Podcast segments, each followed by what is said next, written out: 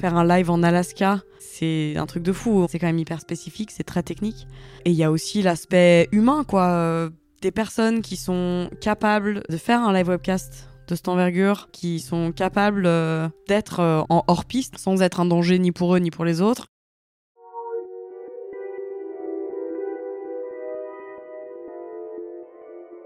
Au début, ce qui m'attirait, c'était la nature, c'était les odeurs. J'avais envie de ressentir les, odeurs de mélèze, les odeurs de, rosée, euh, sur, l'herbe, les, odeurs de bouse de vache euh, ou de, ou de crotte de mouton. J'avais, j'avais envie de ces odeurs. C'était, euh, on va dire, dans le premier trimestre de CP.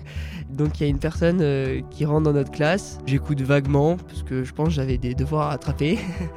Puis à un moment, elle nous demande euh, qui veut participer. Et au final, euh, je me retrouve un peu le seul de la classe à lever la main. Tout le monde a regardé et elle m'a dit bon bah ok. Et elle avait pris mon nom pour en fait faire partie du casting pour jouer Sébastien dans le futur film Belle et Sébastien de Nicolas Vanier.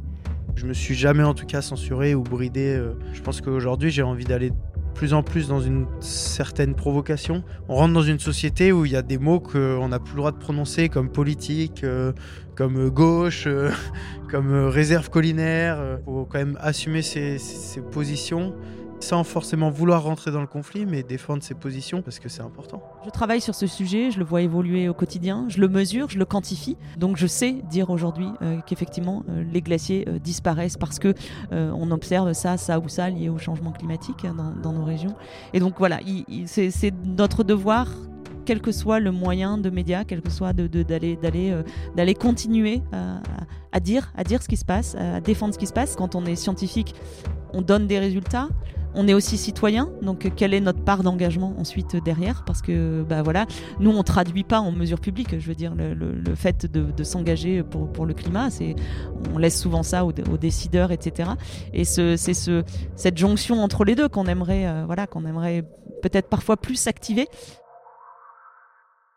Alors, es-tu arrivé à distinguer les voix de certains des invités de la saison 2 du camp de base Si ce florilège t'a plu, Rendez-vous le 16 janvier 2023 pour la diffusion du premier épisode sur www.campdebase-podcast.com ou sur toutes les plateformes de podcast. À très vite dans le camp de base. Rencontre au sommet. pour rester connecté, inscris-toi à l'ascension. C'est la newsletter du camp de base.